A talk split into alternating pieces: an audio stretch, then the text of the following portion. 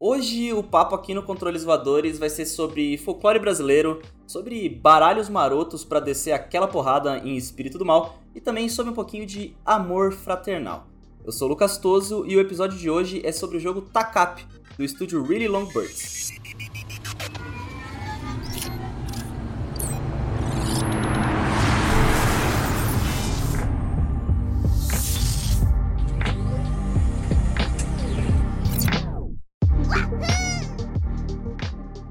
Você está ouvindo mais esse episódio aqui do Controles, por favor, considere é, curtir aqui no seu é, agregador de podcast preferido, mas também seguir a gente em todas as redes sociais. No Twitter é ControlesCast de podcast, mas no Instagram, no TikTok, na Twitch, no YouTube é tudo Controles Voadores. Na maioria desses canais ainda não tem conteúdo, mas já segue lá. E principalmente segue a gente no Twitter e no Instagram para você saber de todos os novos episódios é, e algumas listas diferentes também e outros tipos de postagem.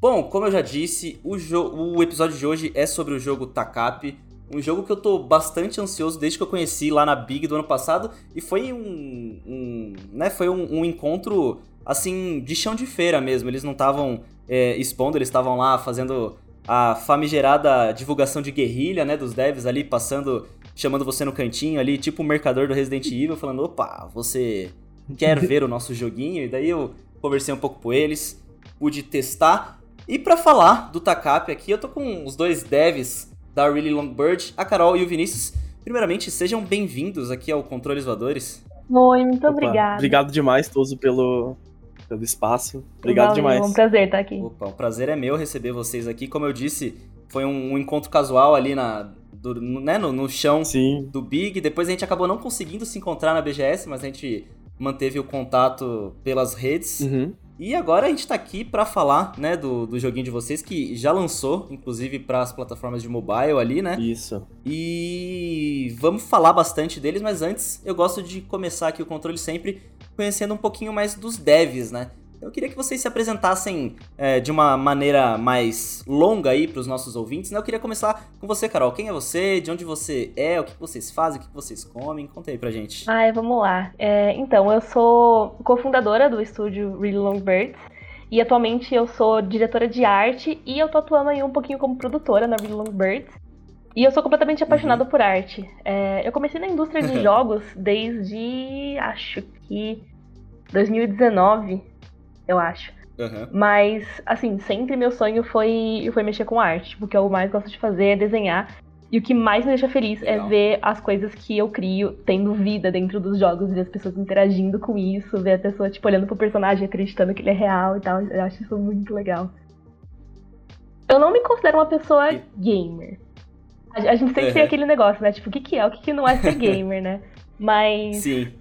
Cara, eu eu nunca tive tantos consoles assim na minha vida, nunca fui uhum. muito de acompanhar lançamentos, mas de uma forma ou de outra, jogos e essa coisa de jogar, de, do lúdico, sempre teve muito presente na minha vida desde que eu era muito pequena. Eu sempre fui muito envolvida com, com tudo que a gente mexe, assim, com as mãos que a gente interage, como tipo jogos, é, jogos de tabuleiro, jogos de cartas com a minha família desde que eu era pequena. Legal. Coisas interativas, uhum. artesanato, e aí fazer arte para jogos juntou isso as, as coisas que eu mais gosto. Legal. Eu, eu, eu não gosto muito dessas definições de dicionário, de dicionário é, web de gamers, né? Tipo, aquela coisa do gamer hardcore, porque é isso que você disse, né? Tipo, pô, você sempre jogou jogos de tabuleiro, sempre é, teve nesse meio, então você é uma gamer também, pô. Você tá pois fazendo o é. joguinho, não tem como você fazer um joguinho sem ser uma gamer, né? Sim, tipo, eu sempre gostei disso e sempre foi uma coisa muito presente na minha vida desde que eu era pequena. E aí, quando eu cheguei nesse universo, assim, de pessoas que jogam muito assiduamente títulos, especialmente AAA e competitivos, eu fiquei tipo, caramba, talvez esse não é o espaço para mim. Mas aos poucos eu fui descobrindo que esse é sim o espaço para mim e é a indústria em que eu quero trabalhar, com certeza. Massa demais. É importante também é, é cada vez mais a gente ir tomando esses espaços, né? Desses. É, tirando essas pessoas que deixam esse ambiente tóxico, né, uhum. né? E criando aqui a nossa safe space, né? Pra falar de joguinho e pra é, discutir coisas muito mais legais do que Triple A's e jogos competitivos, como você falou aí. É, E Vinícius, você explique também um pouquinho quem é você, o que você faz aí. Eu gostei que a Carol já meio que se descreveu com todas as perguntas que eu faço aqui na apresentação, que é o, é o contato com games, o como começou, tal, tal, tal. É, Vini, agora é a sua vez. Pô, acho que ela, a gente já é meio viciado em controles voadores, né? Então, eu acho que a gente já tá. Pô, que prazer. É, a gente já vem acompanhando já há um tempo. Que prazer, obrigado. Obrigado mesmo, gente. Acho que a gente tá. meio que já tá preparado. Mas... Legal demais, pô, que bom. Eu sou Vinícius, né? Uhum. No meu caso, eu sempre soube que eu ia trabalhar com tecnologia, né? Uhum. Tipo, não só eu falava, né? Como todo mundo em volta de mim meio que percebia isso. Mas acho que eu, prim, o meu primeiro contato com videogame que eu tive em si foi no Super Nintendo. Eu não tinha, quem tinha era um vizinho da minha avó, que é, tinha mais ou menos a minha idade. Eu ia lá e jogava, e era engraçado, porque o, o Super dele lá, né, nenhuma fita deles tinha bateria. Então era aquele Super Nintendo e ficava, ficava torando, porque não uhum. desligava pra, sei lá, não perder o, o, o save do Super Mario. Sim. Mas acho que esse foi. Esse foi o meu primeiro contato com o videogame de casa em si, né? Eu cheguei a, a brincar com algum arcade ou outro, mas nada que foi muito da minha memória. Mas Legal. acho que a época que eu mais fiquei, nossa, é, videogame é um negócio que eu gosto muito, foi, foi em dois momentos, né, separados. Foi quando eu ganhei meu, o meu primeiro videogame mesmo, que foi um Play 1. Sim. Eu joguei tudo foi que você o pensar. O caixote ou, ou já o Slim? Eu, o meu foi o Slim, infelizmente. Não, mas é, é, bom que ele rodava melhor. Eu tive Sim. um caixote também, assim, e daí é, tinha aquele lance de você ter que ficar invertendo o videogame para pegar, né? E aí que eu, eu, quebrei o leitor dele. Puta história triste. Ah, não, o meu, eu, ele foi para conserto diversas vezes. Eu até lembro que antigamente, né, coisa mais uhum. triste do mundo, você, você, você tinha que vender o console antigo para comprar o novo. Nossa, sim. Eu vendi o meu. Nossa, é, é, é aquelas coisas que você se arrepende muito, né? Uhum. Hoje em dia eu arrependo também de ter Nossa, demais. me desfeito disso, assim. Só tenho meu Play 2 ainda, ele eu, é. mantive. Eu, eu, tenho meu Play 2, é aquele prata. Não sei se. Ah, o, seu, o meu é o preto. Ah, o meu tá, tá aqui ainda. Ainda funciona. Mas. E o outro, eu acho que o momento que eu joguei muito, e acho que meio que abriu muita minha visão foi quando eu ganhei meu computador, né? Uhum. Isso era bem pequeno ainda e eu cheguei a ficar, né, com internet de escada. Então, né, uma criança com internet de escada vai baixar jogo, né? Vai fuçar em todo uhum. programinha que for. E nessa época eu jogava muita demo de jogo sem saber o que era demo. Então eu lembro Sim. que eu fiquei um, uma, uma vez um dia inteiro baixando Rayman fui jogar, acabou, tipo, em 15 minutos, sabe? Sim. Tinha essa tristeza também, né, de ficar o dia inteiro baixando e às vezes era um, sei lá, um, um jogo que precisava de chave. Eu tentei Sim. uma vez baixar um, um Need for Speed que era craqueado, mas eu também não sabia o que era é. craqueado, né? Aí eu fiquei lá horas baixando e não consegui jogar, porque eu não sabia craquear o negócio, sabe? Sim. Tristeza. Nossa, é, não, e ainda mais com internet de escada, né? Tipo, era Sim. complicadíssimo. E eu também fui muito daquelas pessoas que pegava CD de banca e uhum. os jogos que vinha era tipo aqueles jogos de flash.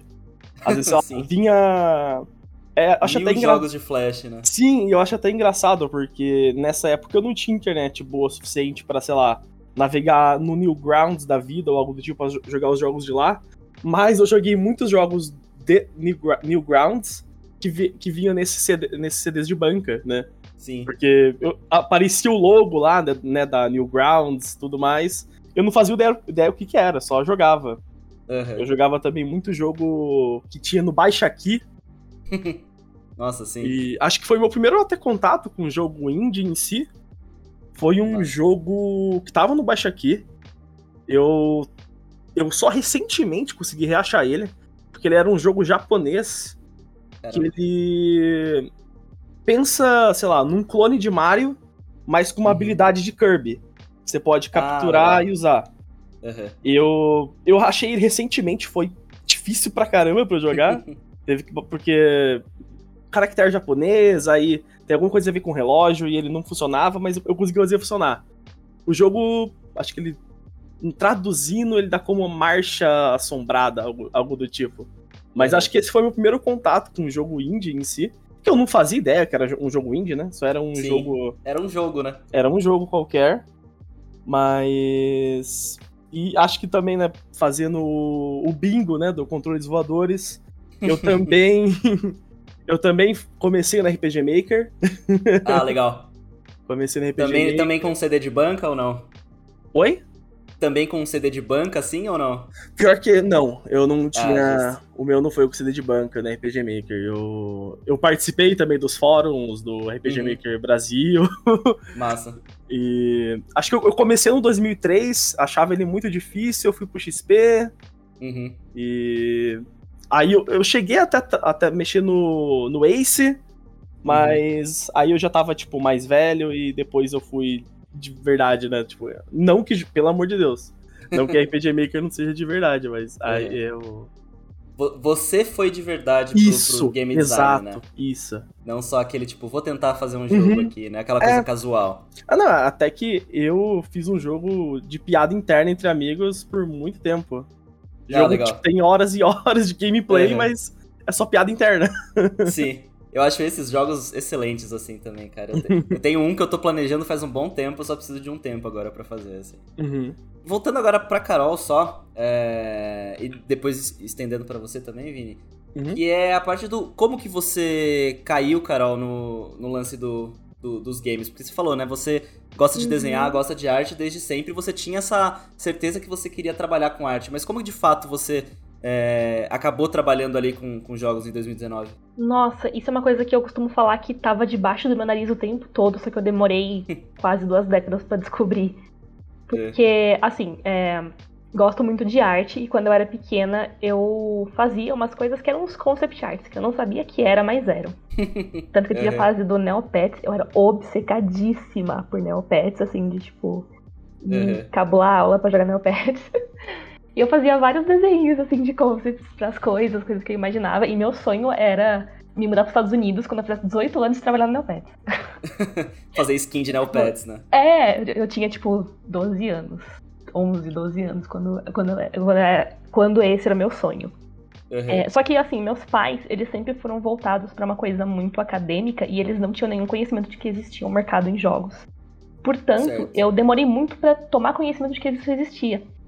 E aí eu lembro que meu pai, é, ele trabalhou com publicidade. Então, quando eu ia falar com ele, eu falava assim, tipo, ah, o que, que eu posso fazer quando eu crescer com, com arte, né?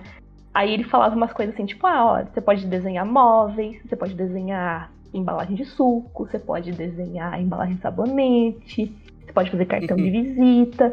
Uhum. E não brilhava. Eu tentei várias dessas coisas por algum tempo, e tipo, hoje eu acho da hora pra caramba. Mas ainda não era aquilo, sabe? E por eu não saber que existia, assim, na minha cabeça, os jogos eles simplesmente surgiam do nada. Não, não passava pela minha cabeça quando eu era criança que existiam pessoas trabalhando pra isso acontecer. Uhum. Eu, eu achava que eles surgiam espontaneamente, assim, dentro de Sim. um computador. Era uma inteligência artificial que fazia Ma- naquele meio que tempo. isso, meio que isso. Eu achava que, tipo, o jogo surgia, assim, tipo, e, e as pessoas não sabiam como ele ia ser. Nossa, Uhum. maluquice, né? Cabeça de criança. Cabeça de É. criança, exato. Exato. E aí, como meus pais, eles eram muito voltados pra área acadêmica, eles acabaram me incentivando muito aí pra essa área, eu fui fazer curso de química. A primeira Caramba. faculdade que eu tentei fazer foi química. e aí não tava pegando, assim, sabe? Eu meio que dei uma desistida de arte, achei que eu ia ficar só como hobby mesmo. O que não tem nenhum Uhum. problema também. Só que eu não tava gostando. E aí, uma vez eu tava na biblioteca e uma colega minha falou assim: Nossa, tem esse curso assim que chama Jogos Digitais na faculdade, numa faculdade estadual ali de americana. É aqui pertinho, você podia dar uma olhada, parece que tem tudo a ver com você. Aí eu fiquei tipo, ah, vamos lá, né? A faculdade, Uhum. ela é gratuita. Fui pesquisar, vi que ela era gratuita. E eu pensei assim, pô, pelo menos eu não vou dar muito trabalho pros meus pais, né? aí fui ver, Uhum. não é que era isso mesmo, eu curti, entrei, só que aí eu comecei a tomar, tomar conhecimento do que, que era o, o mercado de trabalhar em jogos. Só que aí a faculdade ainda não era exatamente o que eu queria, porque esse curso, quando eu fiz ele era muito voltado pra programação. Então Ah, eu fiz um sim. bom tempo dele, é, não cheguei a concluir, mas foi essencial, assim, pra mim ter uma porta de entrada pra esse mercado. Foi inclusive onde eu conheci o Vinícius, eu tava na sala dele. Ai, que legal. É, foi, foi o ambiente onde eu conheci o que, que eram game jams, o que, que era é, produção de jogos, quais que eram os ramos que tinham dentro de jogos. Eu sabia que eu queria fazer arte, mas aí o que, que eu queria fazer? Existe concept art, existe é, arte finalização, existe tech artist, existe uhum. um monte de coisa. E aí eu fui encaminhando mais pra arte. Então foi meio que dessa forma. Tava debaixo do meu nariz o tempo todo e eu demorei até eu ter 19 anos para descobrir que era isso. Que massa. E você falou que você foi fazer a, a, faculdade em Americana. Vocês são de onde? Vocês são de São Paulo mesmo? Estado de São Paulo. É... Eu sou de uma cidadezinha do interior, chama Rio das Pedras, é super pequenininha. Aham, uhum, legal. E não tem, tipo, muita coisa ao redor. Perto tem uma, uma, uma unidade de uma faculdade chamada Unimap, tem, uma, tem um campus, acho que da USP lá também, em Piracicaba. Uhum. Ah, Mas a Americana fica a uma hora de onde eu moro. Aí eu vim morar aqui por uns quatro anos aqui, Americana. Eu já sou de Americana mesmo. Nascido ah, daqui, sim, é, tô... Sou daqui. Eu sou, eu sou de Jundiaí, então não é tão longe aí de uhum. Americana. Ah, tá aqui do lado. É, aqui é aí do lado. Legal. Pessoal de, do interior, assim. É... Mas que massa, então vocês se conheceram na faculdade de games mesmo, né? Uhum. Sim. E foi na faculdade que surgiu a Really Long Birds, assim, como que vocês juntaram pra, pra, pra começar esse, a fazer esse estúdio, né? Começar a fazer o, onde vocês trabalhariam? A Really Long Birds, ela meio que surgiu muito antes, né, de uma empresa, surgiu como, ah, vamos ter um nome para ser o nosso nome que a gente desenvolve jogos de game jams e uhum. estuda junto, né? Aquela famosa, qual vai ser o nome da nossa conta na Itch.io, né? Basicamente. É, tipo a gente começou a desenvolver, tipo, jogos de gens em si. E, tipo, pra ser bastante sincero, eu acho que eu aprendia, de fato, como desenvolver, desenvolver jogos através de gens. Uhum. Né, porque acho que o que é bom do uma gen é que você é obrigado a entregar um produto, né? Pode Sim. ser o produto que for, pode ser uma porcaria, pode ser uma coisa legal, mas você é obrigado a entregar. Então, eu acho que mesmo, ainda mais quando você tá iniciando, é muito gostoso a sessão de você entregar, sabe, um produto. Então, Sim. basicamente surgiu pra gente fazer jam. Legal. E, e em jams a gente competi... algumas competitivas a gente entrou, Algumas a gente ganhou, algumas a gente pegou em segundo lugar. E teve até a história, né, que a gente tava produzindo. Provavelmente acho que você não conhece, Toso. É. Mas a gente tava desenvolvendo um jogo antes do, do Takap, que ele se chamava Dangers Afloat. Esse jogo ele surgiu dentro de uma jam uhum. uh, que usava uma tecnologia que era o seguinte, né? Você usava o seu celular pra, com, como controle para os jogos. E, ah, e, e, tipo, podia ser multiplayer. Então, uhum. o, o Dangers ele era, ele era, um jogo de é, multiplayer assimétrico, né? Onde você tá numa tripulação de piratas, uma dessas e uma dessas pessoas é um traidor.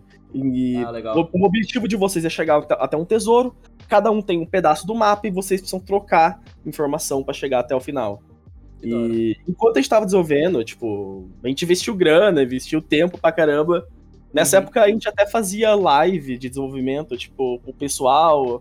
O pessoal podia fazer playtest com a gente e tudo mais. Aí deu a pandemia. Um jogo que a ideia era você sentar no sofá com as, com as pessoas e jogarem é, juntos. Sim. Então, foi um balde de água fria na gente, pra ser bastante sincero. Deu... E aí a gente foi. A gente meio que engavetou o Dangers pra agora fazer o TACAP, né, no caso.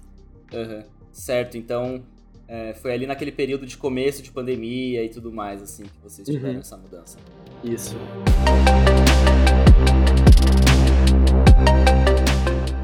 Perfeito, acho que foi um, um gancho bom aí pra gente ir pro nosso próximo bloco aqui. É, e começar a falar do TACAP, né? Desse jogo que vocês lançaram é, agora em abril, né? Foi agora em abril ou foi no final de março? Não lembro exatamente. Foi no último dia de fevereiro que a gente lançou na, fevereiro, nas fevereiro. lojas mobile. Foi dia 28 perfeito. de fevereiro que saiu no, pro iOS e pro Android. Perfeito, perfeito. Então, é, comecem falando assim do básico, né? O que, que é o TACAP, né? Tipo, é, é, um deck builder inspirado pelo folclore brasileiro, mas eu queria que vocês, vocês aprofundassem mais, assim, contassem pra gente o que, que é o jogo de vocês. Você manda, Vi? Posso falar assim? Vamos lá, então. Uh, eu diria que o Takap, ele é um deck builder uh, com sim elementos do folclore brasileiro. Uhum. E, na minha opinião, eu acho ele um jogo bem divertido. Certo. A gente não quis fazer ele um jogo tão hardcore, a nível de ser aqueles roguelikes que você é obrigado a morrer não sei quantas vezes para você ter uma oportunidade, uhum. né? Mas ao mesmo tempo, ele não, ele não é um jogo que ele vai deixar você cometer bobeira, né? Certo. Então. Porque, né, existem muitos desses roguelikes que você realmente tem essa obrigação. E com o TKP a gente quis fazer uma coisa um pouco diferente. Uhum, um pouco mais casual, talvez. Isso, e sim, ainda mais porque é um, é um mercado que, quando a gente foi começar a desenvolver, ele tava inflando, né? Uhum. E agora ele tá lotado, né? A gente tem muitos e muitos roguelikes deck builders. Sim. E, e na parte do folclore, que eu acho bem legal do Takap, é que quando a gente começou a desenvolver certo. o Takap, acho que até uma curiosidade interessante, o jogo não tinha nada a ver com, com o jogo que vocês verem. Tipo, ele não era nem um jogo de carta. Caramba! É, ele começou num roguelike. Só um roguelike. É, você ah, jogava por algumas salas e enfrentava alguns inimigos. É, ele ia ser um top-down, estilo Isaac ah, mesmo. Tá. Uhum. E você jogava com um Saci.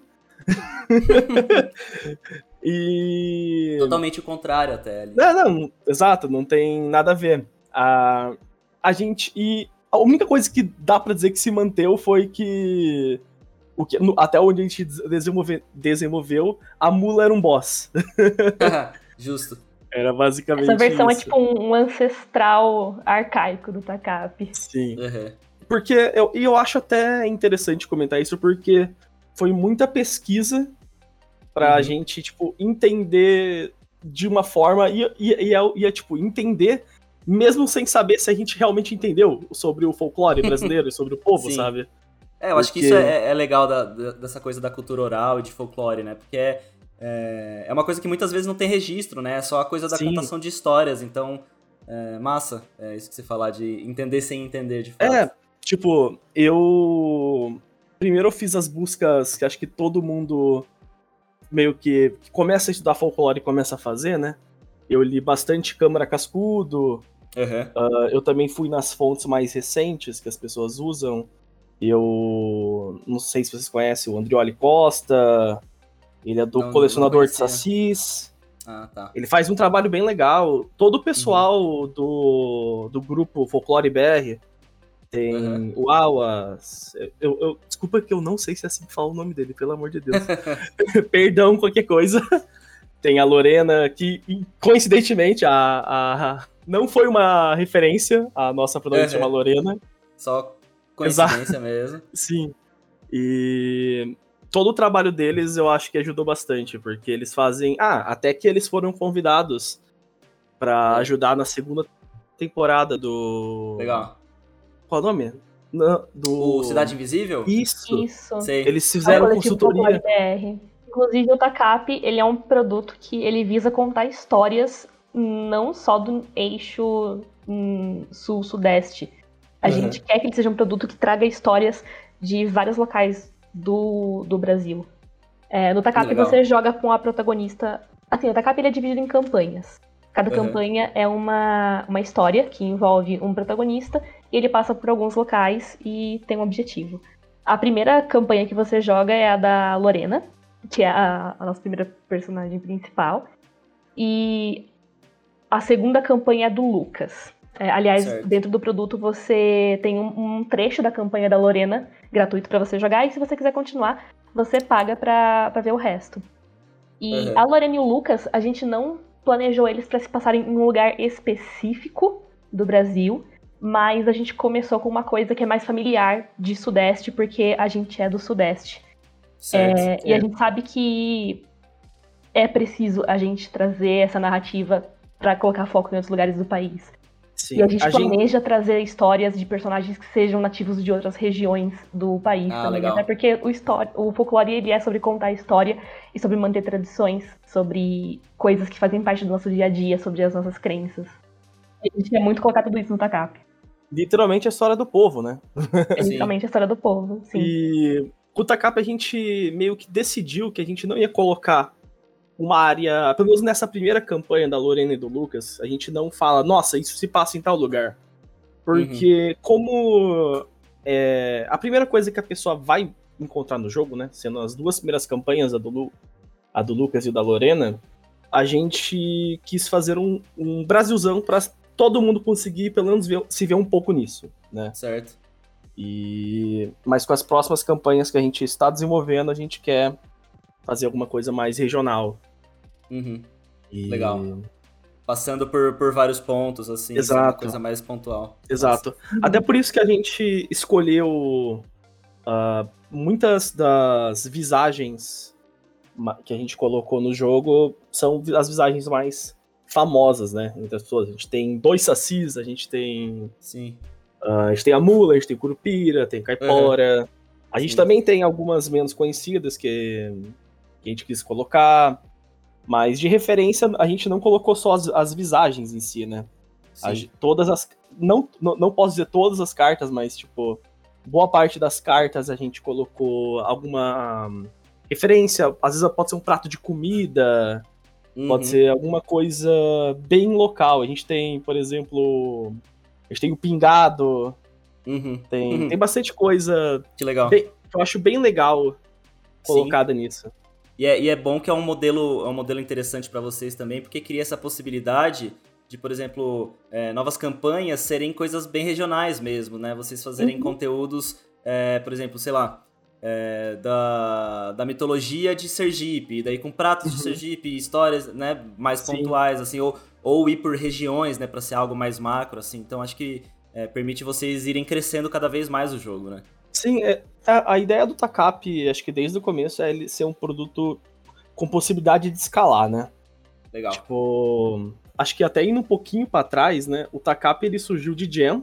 A uhum. gente colocou ele no itch.io e falou assim: ah, vamos deixar lá, né? O pessoal jogar o que dá. Um, além, a gente, na época a gente tinha uma build web lá uhum. e uma build APK que você podia baixar. E eu lembro que só surgiu, tipo assim, o, o que realmente conseguiu fazer a, com que a gente pudesse desenvolver o TACAP por tempo integral foi a gente receber o e-mail da Plugin Digital. Que massa. Que massa. Então já veio esse contato deles Isso. desde o começo do jogo, assim. É, basicamente ficou público o, pro, o projeto. Eles mandaram um e-mail pra gente e foi. Foi realmente uma situação que eu acho que é bem diferente do que as pessoas acabam tendo esse contato com publishers, né? Uhum.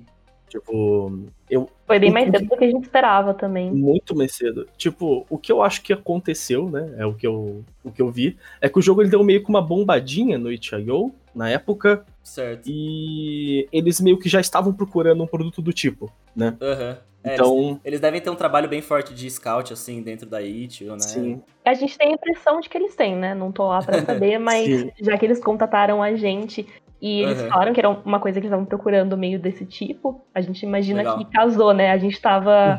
Uhum. o nosso jogo dentro da internet estava no momento certo, no lugar certo. Sim. Que massa, que massa. É, aproveitando que você falou de voltar um pouquinho para falar é, de outras coisas, né? Voltando um, um pouco pra história, assim, uh, o que mais que a gente tem da história de Takapio, né? Porque tem isso, né? Você tem o, o, Lucas, que é o irmão mais novo, da, da Lorena, e ele é levado para dentro da floresta e a Lorena tem que enfrentar esses bichos pra uh, recuperar esse irmão, né? Uh, o quanto que a narrativa atua dentro do. Né, dentro da gameplay de Takap? Vocês tem pontos de virada, tem coisas diferentes, assim, como que, que é a narrativa dentro do jogo? A narrativa do Takap, ela, pelo menos essa primeira história, né, do uhum. Lucas e da Lorena, a gente gosta de falar que ela é uma dualidade que também é refletida no gameplay entre coragem e medo. Certo. Né? E isso, além de uh, né, na personalidade dos personagens, é, isso também funciona no gameplay. Mas eu, eu diria que a história do Takap funciona da seguinte forma: são duas campanhas que elas se encontram em um momento da história tem uma virada, sim, no final. Eu não posso dizer qual. Spoilers. Spoilers. Mas ela tem uma virada sim. Espero ter mais reações das pessoas. Legal. para saber disso. E a ideia é que, a, que toda a narrativa do Takap ela, ela não vai ser só tipo, ah, não, essa é a narrativa da Lorena do Lucas, e agora vai ter o personagem A e B, eles não vão tendo nada a ver. Não, isso já. A gente já tem parte da história escrita. Ah, que legal. E, e construindo um mundo maior, assim. Isso. Sim, exato. A gente também não quis fazer uma história, nossa, história pesada, para tipo, uhum. densa de texto. A Sim. gente quis colocar, tipo, esses pontos uh, direto que vai, vai, falar da história. E, uhum. e é isso. Certo. E, e como, né, a gente quis realmente que fossem pessoas qualquer, qual, qualquer, né? Não Sim. qualquer de lado negativo, mas qualquer do tipo assim. Sim. Pode ser qualquer pessoa que você conheça. Sim, não é aquela coisa do escolhido, né? Não. do não, de forma nenhuma. Não. Legal. O Bem Lucas só, só, é um menino com muita imaginação. Uhum. E a Lorena. Como você descreveria a Lorena, Carol? Cara, eu fui a, a pessoa principal que trabalhou no character design da Lorena e deu muito trabalho para definir quem ela era. Mas eu acho que a Lorena, ela é uma menina muito corajosa, muito teimosa também. Uhum. Uhum. E com um senso de família muito forte. E se o problema aparece para ela e não tem mais ninguém para resolver, vamos lá, né? Fazer o quê? Ela vai lá e resolve. é isso. Não tem tu, vai tu mesmo, né? É, não Sim. tem proveito mesmo. No character design dela, ela usa uma enxada, né? E uma, uhum. das car uma das cartas principais dela é a enxada. Aí a gente zoava que ela ia sair dando enxadada nos bichos pela floresta. é, e, e é meu que ela faz. É que ela faz. Mas essa dualidade, a Lorena é a coragem é, diria até que um pouco cega, talvez. Tipo, eu uhum. vou salvar o meu irmão, mesmo que eu não sei, mesmo que eu não saiba o quão arriscado é essa jornada. Uhum. E o Lucas é o medo de, tipo, eu tenho tanto medo, mas tanto medo que se eu imaginar uma coisa diferente, eu vou ficar bem. Eu vou, tipo, imaginar uma Sim. realidade diferente aqui para mim. E é bem legal que a, as histórias deles se conectam. E, e, a gente quer fazer isso, uma, uma, a gente quer trazer no macro, assim, no macro, o nosso, nosso plano para o futuro com o TACAP é trazer uma história que conecte vários pontos de personagens de várias regiões do Brasil para mostrar que a nossa cultura ela é muito interconectada. Então, uhum. uma coisa que você vê acontecendo na história da Lorena, quando você jogar com o Lucas, você vai ver a história pelo lado dele, o que ele uhum. passou enquanto a Lorena não estava por perto. E aí no próximo personagem, uma coisinha que tinha na história do Lucas vai ligar com outro personagem. E assim isso, vai. Isso.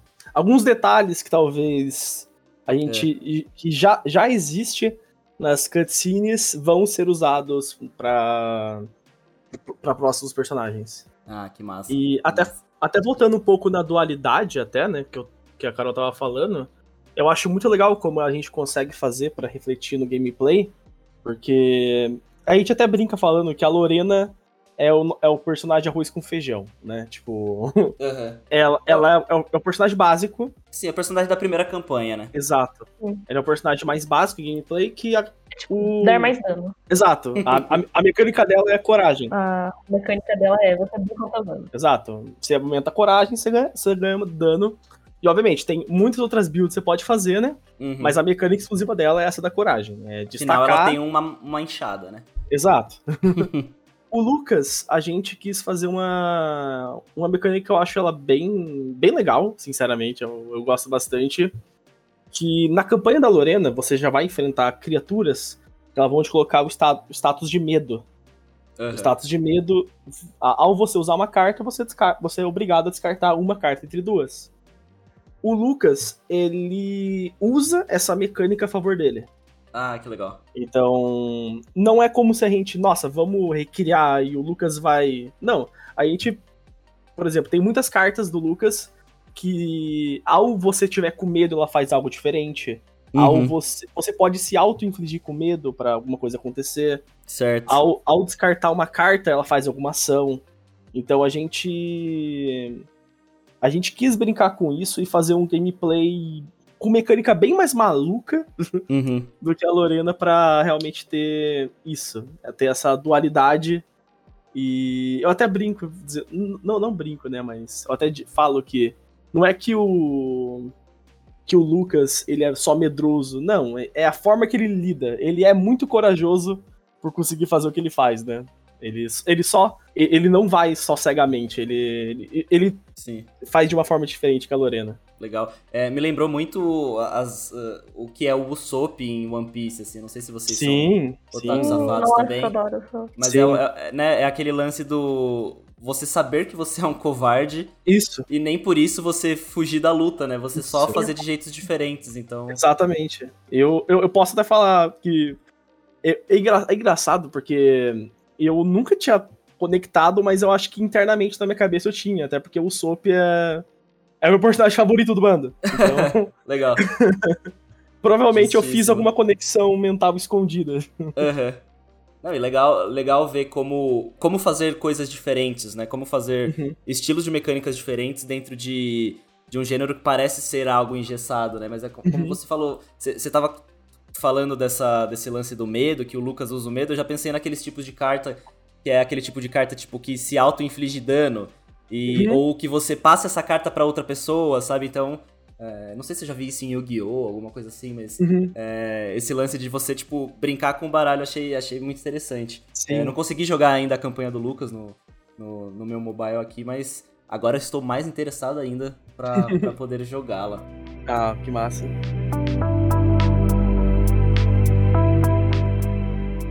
Vocês né, falaram aí sobre esse sistema de combate, né?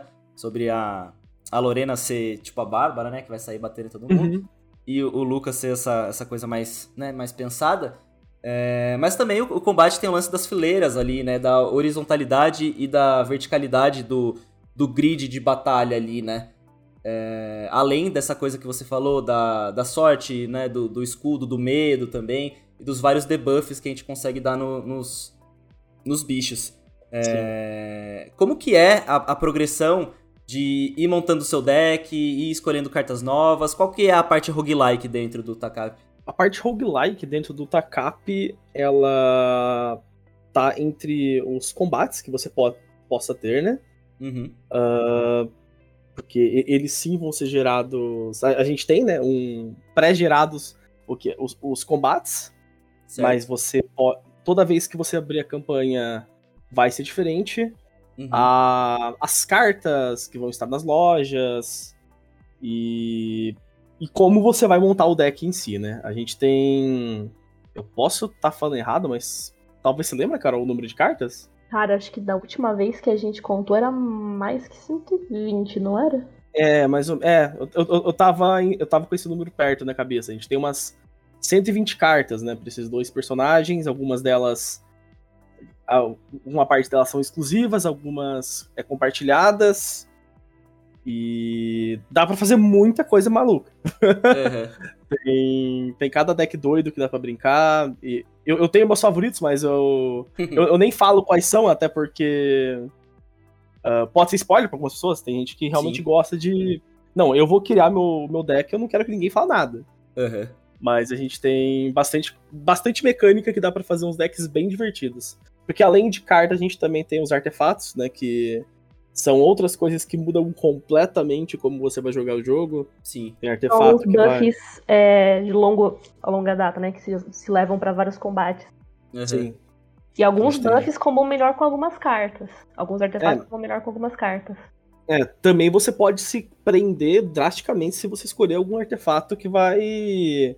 Porque a, a gente tem alguns artefatos que eles não são só buffs, né? Eles são uh, adagas de dois. Esqueci, de duas lâminas, né? Sim. E... A então... faca de dois gumes. Né? Isso, né? a faca de dois gumes, isso. Eu tinha é. perdido. Mas, é, basicamente, dá pra você acabar se colocando em uma situação bem ruim, dependendo. Legal. Então... E também, também na parte da navegação, né? Você escolhe que Sim. o Takap tem uma, tem uma navegação de escolha dupla, né? Que você escolhe qual qual é o evento que você vai entrar, né? Pode ser uma Sim. loja, pode ser um combate, o que for. E logo embaixo você também escolhe quais vão ser os dois próximos eventos. Sim. Então tem uma estratégia que você consegue pensar, tipo, antes de entrar no, num evento ou numa batalha. Tipo, ah, pô, eu vou escolher esse aqui porque no próximo eu sei que vai ter uma loja. Então a pessoa consegue, consegue meio que prever o que vai vir. Uhum a questão de rejogabilidade, assim, vai ser, vai ser bem grande, assim, né? Vocês têm uma boa quantidade de conteúdo no lance de, tipo, combinações diferentes, segredos ali para você descobrir, o lance dos artefatos também, né? Assim, vão uhum. ser um bom fator de rejogabilidade. Sim, a gente tem... Além disso, né, a gente tem os quatro bosses, que eu acho eles bem... bem legais, as mecânicas dele. Até porque, como você falou, né, que a mecânica que o Takap tem padrão, né? Que são o combate com fileiras, né? Que você pode. Que são quatro posições, né? Uhum. A, muitas das nossas lutas de boss não é contra um único alvo, né?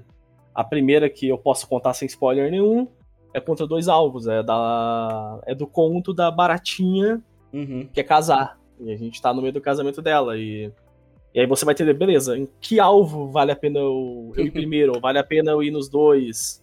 Aí os inimigos vão distribuir cartas para você, o que você vai fazer com isso? Então, a gente brinca com esse lance de você receber cartas e você pode usar, ou talvez a carta ela vai te dar um. A carta que o inimigo te der, ela vai te dar um debuff se você não jogar ela. Então tem. A gente brinca bastante com esse lance de. Das, de receber cartas ou de jogar cartas. Tem até, por exemplo, o. Eu adoro esse debuff. Eu adoro e odeio, né? esse debuff do Saci. Que ele. Não sei se chegou a ver, que é o da Sim. pegadinha. Uhum, Nossa, sim. dá uma raiva. Dá uma raiva. Dá. Você acha que você vai abalada e é um, né, um alto dano. Quando a carta vai assim. assim. devagarzinho pro centro da tela, aí você, o coração já fica apertado. Assim, aí ela vira na pegadinha. Ela vira a pegadinha, só se transforma sim. a carta na pegadinha e Legal. você toma uma. Carol, eu queria que você voltasse um pouquinho é, no lance que você tava falando sobre o, o character design, né? É, e co como foi é, fazer a parte de arte do jogo, assim, onde de buscar é, inspirações para ser algo que seja é, aquela coisa. Não é fofa, mas tem coisas fofas, mas às vezes elas são sinistras também, assim. Como foi achar esses dois é, ah, pontos de equilíbrio? Nossa, foi, foi um, um, percurso bem interessante, porque até então eu tinha mais experiência com character design de personagens humanos. Uhum. E eu não tinha tanto com personagens animais. E a gente tem muitos personagens que são animais dentro Sim. do Takap, dos inimigos, né? E foi super legal é, começar a perceber que o, o, folclore ele não é tão family friendly quando a gente, quando a gente acha que ele é. Sim. Inclusive, quando, quando a gente propôs esse tema pro nosso jogo, eu pensei, tipo, putz, não vai nem dar pra fazer tanta coisa, né? Não tem tanta coisa assim no folclore. Ah, meu filho. Foi a nossa você... ignorância. É. Só de você ah. pegar, tipo, o boto cor-de-rosa já é zero family friendly, né? Não, é, uma das coisas que a gente usa para pesquisa é o dicionário do folclore brasileiro, Uhum. do Câmara Cascudo. É uma Sim. tora, assim, de umas 500 páginas com aquela letrinha pequena. É muita, muita, muita coisa. 500 nada, chega a quase mil, é 900 é quase mil, é. e... Caramba. É, aqui, ó, aberto é, aqui. É um formato de dicionário mesmo, tipo, é uhum. bastante última, coisa. Literalmente, última página, 930. Tem umas coisas que são bastante fofinhas e até amigáveis, como, por exemplo, o, o conto que a gente usa para fazer os, os primeiros boss que você encontra, que é a Dona Baratinha e o João Ratão. É de uma história infantil. É a uhum. história de que a dona Baratinha ela queria se casar e o pretendente que ela achou era o João Ratão, só que no dia do casamento ele era tão guloso que ele caiu na panela de feijão. É uma coisa meio bobinha. Sim. Só que aí tu fica meio implícito, mas ele morreu na panela de feijão? Significa seu critério. Tem história que fala que sim, tem história que fala que não. Sim. E aí tem os outros bichos que são, tipo, um negócio meio pesado mesmo, assim. Uhum. É, tipo, é a, é a a encarnação Escava. do capeta, é criança que é que bate na mãe, uhum. é tipo a série, os cavaleiros pesado mesmo. Os cavaleiros que é não foram permitidos serem enterrados no terreno da igreja, então eles toda noite eles acordam para em forma espírita para tentar cavar a própria a próprio túmulo. Uhum. Então Cara, eu procurei bastante coisa. Muito, é, tanto em pessoas que já fazem ilustrações do folclore, a Het, que o nome dela é Lorena, que eu conheço lá do Twitter. Foi uma grande referência pra gente em questão de estudar character design. Procurei muito em ArtStation também, em Legal. outros jogos. Não só jogos indies, como jogos AAA também. Umas coisas meio Dark Souls, uns, uhum. umas coisas meio pesada. Foi um estudo muito longo pra gente chegar onde chegou. E foi um, um, processo super divertido de fazer o character design. Inclusive, a gente contou com freelancers também. Que uhum. é sempre bom a gente ter uma visão de mais de uma pessoa. Sim. Eu acho muito legal isso que você falou do, do medo e tal. Porque muitas coisas do folclore, fábulas, assim, tem essa coisa de ser para assustar criança mesmo, né? Então, uhum. é, é, é, legal pescar coisas é, meio que, entre aspas, de terror para fazer coisas infantil, uhum. porque tem muito disso, né? Era aquelas coisas para evitar, né, tipo, sei lá, homem do saco, evitar você aceitar bala de estranho, sabe, esse tipo de coisa. Sim. Então, é... a, a, gente até é. fala, né, são os papões né, da, do é, folclore, né? Sim. São então... os papões que existem. É engraçado ver os, os moodboards, os moodboards que eu juntava para a direção artística do jogo, uhum. às vezes tinha alguma ilustração bem fofinha de um animal, assim, e do lado um bichão grotesco, assim, uhum. com, com baba e sangue na boca. Uhum. Aí é tipo, às vezes assim, vou pegar essa pose, que é muito bonitinha para esse bicho, uhum. mas vou colocar esse olhar assustador dessa outra referência. Sim. Ou vou legal. colocar, por exemplo, essa iluminação assim, que é um negócio meio mais de baixo, colocando um olhar meio assustador, só que essa cor que é muito bonitinha. É, tipo, é um equilíbrio, assim, constantemente achar um equilíbrio. E uma última coisa aqui pra gente falar é, desse desenvolvimento, desenvolvimento mais, é, antes da gente passar pro futuro do TACAP, né? A gente até falou um pouquinho, mas a gente vai falar mais. Desde o começo vocês queriam fazer a primeira versão mobile? Ou foi tipo uma decisão de tipo assim, ah, vamos fazer essa versão mobile e daí depois que chegou a plugin digital veio o lance do port, assim? Qual, foram, qual foi a, a ordem, a ideia de vocês? O jogo inicialmente foi pensado pro mobile. Uhum. Sincero, tipo, até como ele no mobile, né? Uhum. Ele é vertical. Uh, a gente, isso foi desde o começo. A gente pensou, ok, Vamos pegar alguma coisa que seja, tipo, gostosa de se jogar. Uh, até que casualmente, né? O Takap você pode uhum. jogar com uma mão somente, né? É, Sim, cara. E isso, puta, é por isso que eu gostei tanto do Takap, assim, porque eu tava precisando de jogos mobile, sabe? Pra, uhum. pra, pra poder jogar no metrô, porque eu já tinha Exato. zerado tudo do Vampire Survivors. E daí vocês uhum. chegaram com o Takap e eu fiquei muito feliz que dá pra jogar com uma mão só, que é, é gostoso, Olha, assim, que é foi... bom. Deu certinho no nosso plano. Exato, não, é, é, foi exatamente o que a gente queria. A gente queria um jogo onde as pessoas pudessem jogar, tipo, tá em pé no, no ônibus, uhum. tá, tá jogando com uma mão só. Eu, eu, eu, pessoalmente, eu não sou um jogador, eu diria, hardcore de jogo de celular, uhum. mas os jogos que eu jogo de celular, eles são verticais. Então eu falei, não, a gente vai iniciar, ele vai lançar inicialmente para celular, vertical. Vai ser mais vai ser muito mais difícil pra gente fazer né, os ports para PC, para o que a gente tem que fazer para ele depois virar é, horizontal. Uhum. Mas eu acho que a qualidade do produto vai ser bem melhor, sabe? A gente fazendo ele vertical e depois tendo que adaptar. Mas sim, foi uma coisa pensada. Legal. Ser para mobile. Puta, que demais, porque é, como eu, eu, eu, também não era um jogador muito hardcore uhum. é, de mobile até o Vampire Survivors Mobile. E daí eu uhum. fiquei completamente idiota, perdi perdi ponto várias vezes aqui em São Paulo, fui parar no outro lado do metrô. Meu Deus! e o TDAH ajuda um pouco também, né? Mas uhum. é, acontece. Mas é esse lance do poder jogar com uma mão só e, e não ser uma coisa que é tipo. É, como que fala? Tipo, em tempo real, né? É, uhum. Porque eu, eu, também tava jogando o joguinho do, do, Doom, não sei se vocês viram já, que lançou um jogo de Doom eu mobile. Vi, eu vi, e ele, eu vi. ele de fato é, é tipo super. É, é. Ele é tipo. Uhum. Ele, ele de fato é divertidinho, assim. Só que tem esse lance de ter que estar tá muito prestando atenção ali, e daí ter que estar tá desviando do tiro, então já uhum. fica mais difícil para jogar no, no, casual. Então, é, um jogo tipo Takap é realmente tudo que eu tava precisando, assim, pro, pro, pro metrô. Então, Pô, fico obrigado. feliz. Obrigado. É, a gente quis fazer. A, a, até que eu. O, a Carol mesma pode falar. A Carol ela não consegue jogar jogos onde ela precisa de atenção em tempo real. Então, se você não, não coloca um FPS na mão dela, você não coloca eu nada do tipo. Eu jogar é, Valorant, e aí teve uma hora que eu mutei o, o jogo, porque pra mim era muito estímulo. E aí eu fiquei tipo, ué, mas e agora? É, é porque eu sou autista e estímulos uhum. sonoros. Justo. Às vezes, e coisas que, que exigem reação muito rápida, para uhum. mim não rola. Não Nossa, rola. Sim. Pra mim, assim, coisa de estratégia que você tem que parar pra pensar e você tem o seu tempo pra pensar. Hum, Ter o tempo pra pensar, isso é perfeito, né? Não... Especialmente pra você jogar no dia a dia, assim, tipo, tu joga no uhum. teu tempo.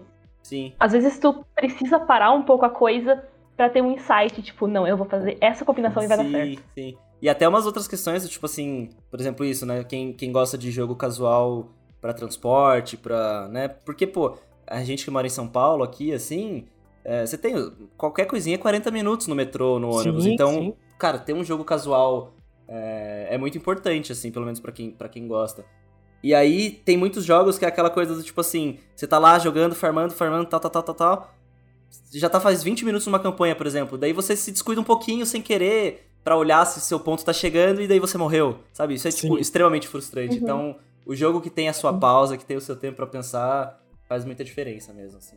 algumas pessoas já agradeceram e falaram assim: nossa, muito obrigado por ter feito verticalmente, porque as pessoas não precisam, não precisam ficar sabendo que eu tô jogando, sabe? Sim. Sim. também, também tem essa.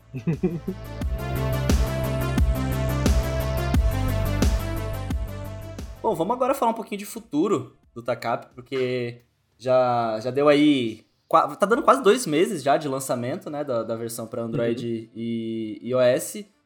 E agora vocês estão portando o jogo para PC. É... Exato. Eu queria que vocês dissessem assim, como que tá esse processo de porte, essa negociação com a, com a Plugin Digital. Porque eu lembro que da última vez que a gente tinha.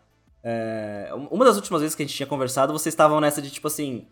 Não podemos falar, mas tem algo acontecendo. pois é. é. Como que foi esse, essa negociação, esse processo de porte? Vocês mesmos estão fazendo porte ou, ou eles que estão cuidando disso? É a gente que faz o porte. É, uhum. Na verdade, tem várias coisas já pré-definidas por contrato. Certo. E a maioria dessas coisas a gente não pode falar até o momento que vem um anúncio ao público. E uhum. agora, como a gente já tá com o wishlist aberto na Steam pro Takap, a gente já pode falar que tá vindo o porte e vai vir aí dentro dos próximos meses o lançamento para PC. Legal. A ideia é ser 2023 mesmo. Com sim, certeza, sim. 2023. Sim. Até porque muita gente está pedindo. É, uhum, a gente teve, teve a felicidade de conseguir ir em dois eventos aqui regionais da nossa região, em Campinas, no Campinas Anime Fest. Quem é daqui da região vai saber. Sim. E eles cederam um espaço para Cederam, né? Tipo, eles convidaram a gente, a gente pagou para ter um espaço ali dentro daquele evento. Uhum. Que foi pra. Eles queriam realmente abrir um espaço para pessoal mostrar jogos indie. Certo. E muita gente mostrou super interesse na versão PC e, e gente, já era uma meta que a gente queria ter. Então é nisso que a gente está trabalhando agora, tipo, uhum. quase 100%. A gente está trabalhando um pouquinho assim em conteúdos futuros, mas foco pesado em porte para PC. É, a gente tem meio que três focos paralelos atualmente, né? Conteúdos uhum. futuros, o porting e correções e ajustes do mobile. Certo, é, correções de ajuste sempre vão ter. O, o Takap, né, lançou na versão 1.0 a gente já tá indo na. A gente foi na 1.0.x, papapá. Acho que logo sai a 1.1, mais algumas correções e algumas features mais internas, como por exemplo, acho que Cloud Save. Ah, legal. Do tipo, vem, daqui a pouco já vem. Tamo nessa, né? Tipo, desenvolvendo entre essas, essa maluquice, uhum. que é o desenvolvimento de jogos no Brasil. Ainda estão é... espalhados em três frentes, assim. Sim, acho que eu até nem falei muito o que eu faço, né? Eu sou generalista, então uhum. eu faço. Eu já peguei fazer um pouco de tudo. Tipo, teve um momento que eu tive que aprender a implementar usando Fmod, uhum. a par parte de som. Peguei, tá bom, eu vou ter que aprender, então tá bom, vamos lá aprender. Uhum. Ok, a gente precisa de alguém fazer as animações. Vamos lá, vamos pegar o Spine e, aprender a animar tudo possível. Então, é maluquice, é uma multidisciplina que às vezes você fica, meu Deus, aonde que eu, que eu boto o pé no chão, sabe? Sim. Inclusive, é, aproveitando que você falou isso de você passar por várias partes, é, quantas pessoas formam assim a, a Really Long Birds e estão trabalhando no, tata, no Takap atualmente? São só vocês dois ou tem mais gente? É, atualmente a gente está em quatro sócios, certo. mas em pessoas que trabalharam no Takap foram muitas pessoas. Inclusive, uhum. se você abrir os créditos lá, eu acho que quase chega a 30 nomes. Assim, ah, foi realmente, é realmente uma coisa que a gente não tinha noção da dimensão que era antes da gente trabalhar com uma empresa um pouco maior. Mas é realmente um ecossistema de empresas trabalhando em cima do TACAP. Então, realmente tem muito esforço, muitas mentes pensando nisso. Não só a gente da Real Long Birds, a gente tem a empresa parceira que é a Ira, é, que desenvolve junto com a gente. A gente uhum. tem a uhum. Publisher, que é a plugin digital, que fornece vários serviços pra gente. A gente teve profissionais externos, freelancers de arte, principalmente, narração. Tem o pessoal da localização ali no Exato, tem também. o pessoal ah, da localização também. E, e tá é, traduzido tipo... pra muitas línguas, né, o jogo? Sim, Acho ele tá... Saiu nove línguas, nove se não me engano. Línguas. A gente teve algumas línguas que foram cortadas durante o desenvolvimento, mas eu acho que atualmente estão nove línguas. Hum. Possivelmente elas voltam. Possivelmente. Mas a, a, até um papo que é engraçado, é a parte de.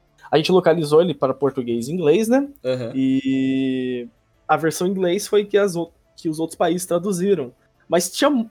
Isso que é engraçado, né? De falar de folclore. Sim. É falar às vezes de muitos nomes ou. Uhum. Como traduzir algumas coisas. Sim. Por exemplo, a gente tem a cabra cabriola. Uhum. Cabra é cabra, né? E cabriola é salto de cabra. Mas, sei lá, jumping goat não traduz muito bem o não. que o bicho é, né? Sim. Então a gente às vezes até coloca em inglês e, né, depois globalmente alguns nomes eles ficam adaptados. Então, por exemplo, a cabra cabriola, ela fica como Child Eating Eater Goat, eu acho. É, é a cabra comedora de criança. Certo. certo. Então... É, aí passa mais a mensagem, né? Isso. É, acho mais claro que isso não tem como ser. Sim, alguns nomes a gente manteve, né? Que uhum. é, por exemplo, Curupira, Caipora, Saci. Sim. Esses manteram para acho que em todas as línguas. Para, que si. são mais nomes próprios, né? Isso, exato. Legal ver também todo esse cuidado para isso, né, para manter essas origens, não nem tantas origens, mas esses significados que assim, é... a gente pode até traduzir e tudo mais, mas eles nunca saberão o que é entender isso, isso em português, né? Muito mais legal. Isso, isso. eu sou suspeito porque eu tô numa fase extremamente nacionalista, mas o, o uso bom da palavra lá nacionalista, sim, né? Sim, e não sim. o uso Ai, deturpado sim. dos últimos anos, assim, mas... Sim, sim. É, tipo, de respeitar ao máximo a nossa cultura, é, né? É isso, é. isso. Tem um vídeo do, do Respeita... Fernando Meirelles, recentemente, que tem viralizado de novo, que é ele numa mesa de, de diretores lá na época do Oscar, do Dois Papas, e ele fala assim, tipo, meu... Eu, eu até dirijo em inglês, mas português não tem como, porque assim, quando eu falo mangueira, é, eu penso na minha... Ah, eu vi esse vídeo. já viu esse vídeo? É, ele fala, uhum. quando eu uhum. falo mangueira, eu penso na minha mãe, eu penso na minha infância, eu penso na escola de samba.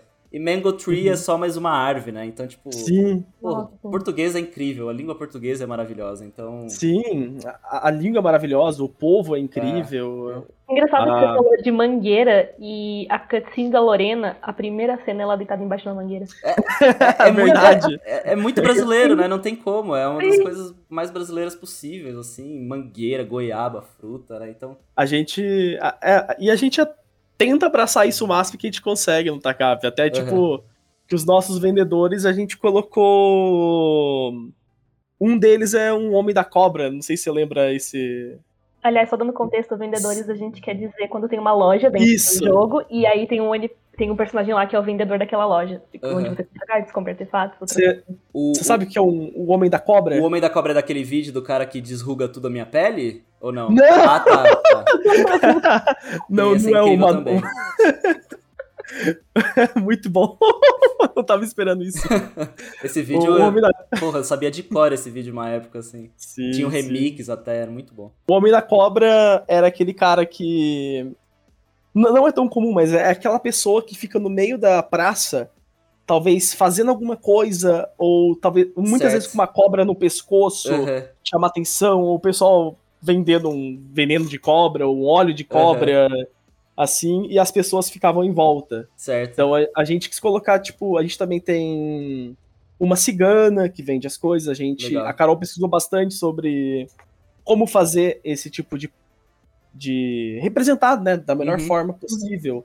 Esse tipo de povo. Esses detalhes Aliás, também. Eu assim. falar do, do Homem da Cobra é que tem um ditado que é. Ou fala, fala mais, mais né? Cobra. É, Isso! É, é, aquele, aqueles ditados. É, é, aqueles ditados que a gente fala o ditado, mas não sabe de onde veio, né? Esse tipo de Isso. coisa. É. tipo, o Homem da Cobra Isso. é aquela pessoa que vai te enrolar, sabe? Aham, uhum, certo. Aí tá lá Legal. um vendedor te enrolando pra você comprar as coisinhas. Uhum. Aí a gente tem na nossa. Nas lojinhas, a gente tem as, as garrafadas, que são aqueles monte de não sei se você lembra quando você ia talvez numa feira, Sim. ou tinha aquele monte de ga é, as garrafadas, né? Aqueles monte de. De garrafa com coisa estranha tudo. dentro, é. Cura tudo. Ah, é... sei, certo, certo. Xaropes. Eu tava pensando naquelas. Caseiros. Tava pensando naquelas garrafas, tipo, com várias pimentas ou com várias coisas, assim, com uns ah, pés de galinha. Ovo. E... É. Sim. Uhum. Mas certo, legal. A gente, a gente colocou essas garrafadas que. Uhum. E a gente quis, quis realmente, tipo assim, conseguir colocar um pouquinho salpicar, sabe? Uhum. E, e o que eu acho muito doido é que eu já vi muita gente em grupo de desenvolvimento falando que. Alguém falou, nossa, eu fiz tal coisa baseado na minha cidade. E as pessoas comentam algo, ah, isso é ruim pro mercado de fora. Uhum. Só que não. Não é. Nada a ver. Tipo, eu até falo, o Takap chamou atenção exatamente pra uma publisher de fora por ser de uma cultura que eles não tinham a mínima noção, sabe? Legal. Tem, tem é. muita gente que acaba falando, não, isso é ruim pro público de fora. Não, não é, sabe? Uhum. É muito importante ressaltar isso, porque às vezes tem essa, essa barreira mesmo, né, de achar... É, é, é vem junto com o famoso viralatismo brasileiro, né, de sim, achar que a nossa cultura sim. não importa. Mas é... É, é, muita, muita das histórias e muito do que a gente colocou no TACAP foi de conversando com meu pai. Meu pai morou na roça por muito tempo. Uhum. A, a, minha avó, ela veio da Bahia, ficou. Então, tipo, é muita história realmente de Legal. conversar com as pessoas, né? Sim. Legal demais. E a, além de falar, de falar desse negócio dessa né, falta de internacionalismo de jogos regionais, uhum. pô, o, o, Japão prospera até hoje fazendo coisas extremamente regionais e todo mundo gosta, né? Exato. né? Tipo, e, e, é isso, assim, as pessoas é... gostam do diferente também, né, cara? Exato. A, a, cultura brasileira, ela tá pouquíssimo disseminada nos jogos ainda, sabe? Uhum. Ainda tem muito, muito. A gente tem jogo pra caramba atualmente saindo, né? Teve Sim. o Língua, o Tropicalia. Sim. Tem, tem jogo pra caramba chegando. E, e, e ainda é pouco. Ainda, ainda é, pouco, é pouco, é, ainda é pouco. Tem que vir muito mais. E que bom que tem projetos bons, assim, liderando essa, né, essa conquista de mercado, uhum. assim, muito massa. É, indo pros finais aqui da, do nosso episódio, vocês falaram já de, né, que é o plano, inclusive vocês já estão trabalhando em conteúdos novos, assim. Vocês pensam em que formato para para comercializar isso? Vai ser tipo assim, ah, DLCs que daí você vai comprando por parte a, a, a, esse, esse, novo, esse novo modo de, modo de jogo? Vai ser uma coisa meio que de assinatura? Como que vocês pensam modelos de negócios assim pro TACAP hum. e para os próximos conteúdos? E se vai ser diferente entre mobile e, e, e PC também? Boa pergunta. É, É, no PC a gente ainda não pode falar muito sobre isso. É, certo, não certo. está. A gente, a gente ainda está vendo a, as possibilidades para PC. É. Uh, a gente mas já pensou pra, em duas, mas. Para celular já está bem definida. É, uhum. Vai seguir o mesmo modelo que a gente já tem lá. Certo. Então, assim, você. É, a, a campanha da Lorena está desbloqueada. Você pode jogar um pedaço dela. Se você gostar, você pode comprar individualmente a campanha de cada personagem. No uhum. momento a gente tem o Lucas e a Lorena, e vão vir outros. E se você quiser, você pode comprar um bundle. Atualmente o bundle inclui só o Lucas e Lorena, porque são o que a gente tem. Mas mais pra frente vai ter outros bundles, tipo o bundle de outra dupla, ou o bundle de um, tipo, todos eles juntos. Massa. Então é uma coisa muito modular. E uhum. especialmente por a nossa história ela ser ter essa questão de que, tipo, partes de uma história conecta com outra, você não precisa jogar de uma forma linear. Então, uhum. tipo, tu viu, uh, por exemplo, um amigo teu jogou o Lucas e tu não gostou. Ah, não quero jogar o Lucas, tudo bem, não joga. Tipo, certo. pega o próximo personagem. Legal. Ah, ou você quer jogar, tipo, primeiro o Lucas e depois a Lorena? Pode também. Legal. É uma coisa bastante modular e você pode experimentar a história do jeito que você quiser. Perfeito. Legal. Porque é, é uma coisa modular, é uma coisa que é honesta e, e boa pro jogador e honesta e boa para vocês também, né? Então, Sim. sempre legal Sim. também pontuar esse, esses modelos de negócio para quem tá ouvindo a gente e tá com dúvidas, uhum. assim é, pensar. É, só comentando uma coisa super legal que a, a nossa publisher foi bem legal com a gente, uhum. é que a gente conseguiu que eles colocassem um preço localizado para o Brasil. Legal. Especialmente porque ele é um jogo de origem brasileira, é muito importante pra gente que o nosso povo uhum. possa ter acesso a isso. Então, é. o preço dos bundles e dos conteúdos individuais é um preço relativamente bem acessível.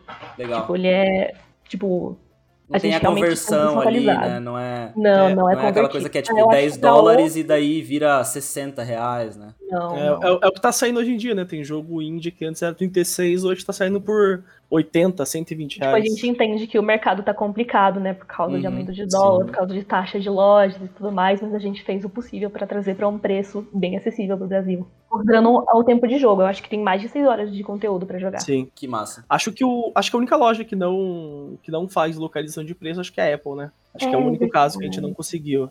Mas para Sempre difícil, né? Mas para Android, sim. Mas para Android o preço é localizado e na Steam também vai ser. E além dessas três frentes que vocês falam que vocês é, abriram para esse ano, né? É, o que, vocês pensam para futuro, assim, do estúdio? Vocês pensam em, em transformar mesmo o Takap numa coisa bem é, sazonal, podendo ter conteúdo para sempre? Vocês pensam em voltar pro, pro Dungeons Afloat? Quais que são é, as ideias de vocês? Ah, as duas coisas. O Dangers uhum. Afloat é uma coisa que dá uma saudade, assim, de desenvolver. E com as poucas pessoas que a gente testou, as pessoas gostaram muito. Então, gostaria no futuro, se a gente tiver a oportunidade.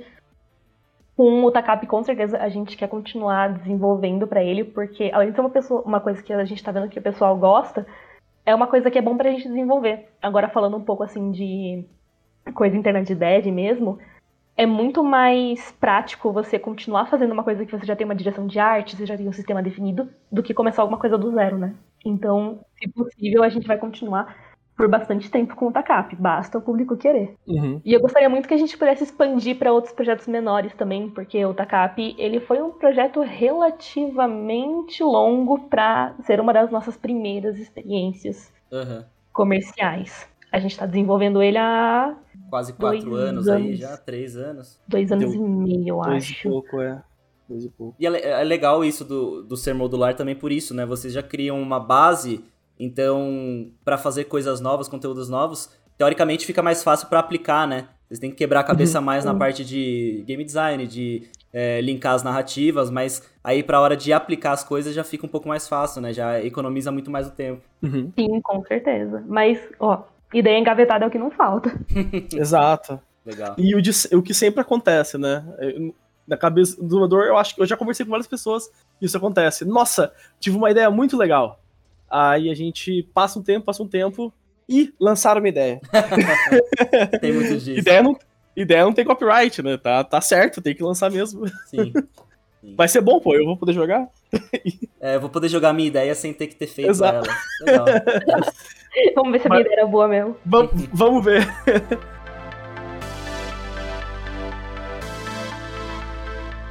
Vamos agora aqui pro nosso encerramento. É, vocês já falaram, né, já conheceram, já foram adiantando tudo que eu ia perguntar, então vocês já sabem aqui que eu gosto de fazer um, uma considerações finais. É, abrir esse espaço para vocês aqui. Alguma coisa que a gente não comentou do jogo que vocês gostariam de pontuar? Ou só uma mensagem para os devs mesmo, assim, que você, o espaço aqui é de vocês. Cara, tem uma mensagem que eu gostaria de passar para os devs, é, que é uma coisa que eu particularmente sinto muito em desenvolvimento. Você já ouviu falar do paradoxo da formiga no elástico? Não, nunca ouvi. É um paradoxo bem interessante. É uhum. tipo assim: imagina que você tem um elástico de um metro e tem uma formiguinha andando nesse elástico. Ela certo. anda tipo um metro por segundo. Só que você estica esse elástico 100 metros por segundo. A formiga vai chegar no final do elástico? Não sei. Uhum. Mas a formiga está voltando no elástico? Não exatamente. Ele, ele é um paradoxo e, tipo, matematicamente tem uma explicação lá que fala que a formiga vai chegar no final do elástico, tipo, mas vai demorar infinitamente, um uhum. tempo infinito para chegar no final do elástico. E às vezes eu me sinto assim, sabe? Sim. E, é, eu não tenho tanta experiência antes do TACAP, tive algumas, mas às vezes é um pouco maçante eu, me, eu senti que o elástico tá sempre crescendo. Tipo, o tempo todo. Quanto mais a gente. É isso que é, é engraçado Quanto mais as coisas dão certo, mais a meta vai pra frente. E às vezes dá, dá um desespero pensar que, tipo assim, caramba, tá, tipo, a meta tá muito lá longe. Uhum. Aí quando você atinge a meta, a meta dobra, a meta triplica, a meta quadriplica, e você fala, tipo, caraca, eu nunca vou chegar. Mas na real, você é formiga no elástico, você não tá andando para trás, você tá andando para frente. Legal. E a meta só tá avançando porque você tá conseguindo atingir as suas metas. Uhum, que massa. Eu, não, eu nunca tinha ouvido da formiga no elástico, mas eu já tinha visto uma lógica parecida que é um vídeo de um professor explicando o conceito de uma cidade redonda. Não sei se vocês já viram isso. Que é tipo. Eu acho que eu já ouvi num, num um vídeo que falava, tipo, de vários paradoxos, mas uhum. formiga no elástico, nossa, pegou é. comigo. É, eu, eu, ficou um, fica um jeito muito mais fácil de explicar esse jeito, porque esse professor ele explica por, através de matemática, assim. Que é tipo uma cidade redonda e do centro dessa cidade até, o, até a borda, é, tem um raio lá que. Ah, eu não lembro direito, mas é que no, no centro você. Ah, na borda é você é duas avança, vezes menor. Mais você vai, né? Isso, é. Quanto mais você avança. Eu do Jojo da, da sétima temporada. É tipo, quanto mais você avança, na verdade, é, você vai diminuindo e a cidade vai diminuindo junto. Então você nunca vai chegar no final. É, é, é, o mesmo lance da formiga, assim, é muito mais fácil. Uhum. É, mas esse da formiga no elástico, tipo, existe uma explicação matemática lá que fala que se a formiga for imortal, ela chega no fim ela do elástico, che... porque ela demora, tipo, o tempo que o universo vai demorar para existir, ela chega lá no final do elástico. Sim. É muito maluco, assim, tipo, matematicamente ela vai chegar. Uhum. É o lance do. Trazendo as fábulas aqui, folclores, é o devagar e sempre, né? ah, devagar e sempre. É a tartaruguinha ali. Legal demais. E você, Vini, tem alguma mensagem para os nossos ouvintes aqui? Hum, acho que para os devs é persistência. Uhum. É, é difícil, mas estamos junto. Tamo, tamo nessa junto. E acho que mensagem pros ouvintes é. Wishlist no Takap. Wishlist no Takap. e acho que é isso. E para você, Tozo, pô, eu sou um fã do seu trabalho, ah, sempre tô escutando. Mas fico uh, feliz. Continue bom trabalho e obrigado pelo espaço. Eu, eu que agradeço vocês é, virem aqui trocar essa ideia sobre o Takap. É, pô, Big desse ano já vai fazer um ano aí que pude então, jogar o jogo lá, então. Nossa, passou muito rápido. Passou rápido, é, passou. Rápido. Parece que o tempo tá passando mais rápido ainda depois da pandemia, porque a pandemia foi tão lento, né, que eu acho que agora tá, tipo, como que fala, tá compensando.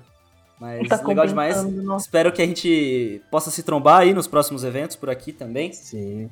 E por último, né, o famoso jabazinho. Deixa aí as redes de vocês, do Takap, é, da Really Longbirds, pro pessoal uhum. ver todas essas é, atualizações dos projetos de vocês. Pode deixar. Yeah. É, o arroba do Takap em todas as redes sociais é Takap Game. Uhum. Em todas que existem, uh... em todas que vão existir, é Takap Game. Isso. Takap Game. Uh, a gente também tem a rede da Relon Birds, tá um pouquinho desatualizada, mas em todas é arroba Birds. E... Inclusive, o é avatar de vocês é muito fofo. Ah, valeu, é o nosso mascotezinho. é, passarinho no, na perna de pau, pô. Isso. Eu que fiz o, o nosso logo, eu acho ele uma graça, tenho muito carinho por ele. Uhum. É muito fofo mesmo. Vocês têm redes pessoais também para o pessoal acompanhar ou vai mais na dos, dos jogos mesmo? Ah, se alguém quiser acompanhar meus devaneios pela vida, é vinicarly no Twitter, mas eu não posso tanta coisa. Justo. Eu tenho minha rede de, das minhas artes pessoais, é uma pegada totalmente diferente do Takap, porque é mais experimental, é mais coisas que eu gosto, fandoms que eu gosto de fazer desenho também. Legal. Mas pra quem quiser seguir, é carolesdamiartes, Twitter é. e Instagram. Ah, legal. Dami Artes. Então, sigam aí todas as redes dos nossos convidados, vão estar tá na descrição do episódio também. Tem o wishlist no Takap, já vai pro seu celular, baixa também a versão para você testar é, a campanha da Lorena. Vale muito a pena, é, garanto para vocês que estão ouvindo. É, mais uma Valeu vez, demais. obrigado pela presença aqui e até uma próxima. Quando vocês vierem falar de novos Opa. conteúdos ou do Dungeons Afloat também. Pô, agradeço demais. Com certeza. Não. Eu acho o espaço que você, que você criou aqui fantástico. Então, querendo chamar a gente, pode chamar.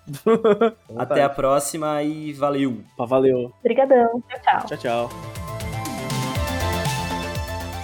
Esse foi mais um episódio de Controles Voadores. Se você gostou, já compartilha aí nas redes sociais, manda para todo mundo que você conhece e também clica lá nas matérias do Terra Game On pra gente ganhar uns cliques, né, para reconhecer o nosso trabalho. Se você não gostou, compartilha também e daí manda mensagem o que você quer ver melhorar aqui no podcast. Muito obrigado por ouvir até aqui e até semana que vem. Falou!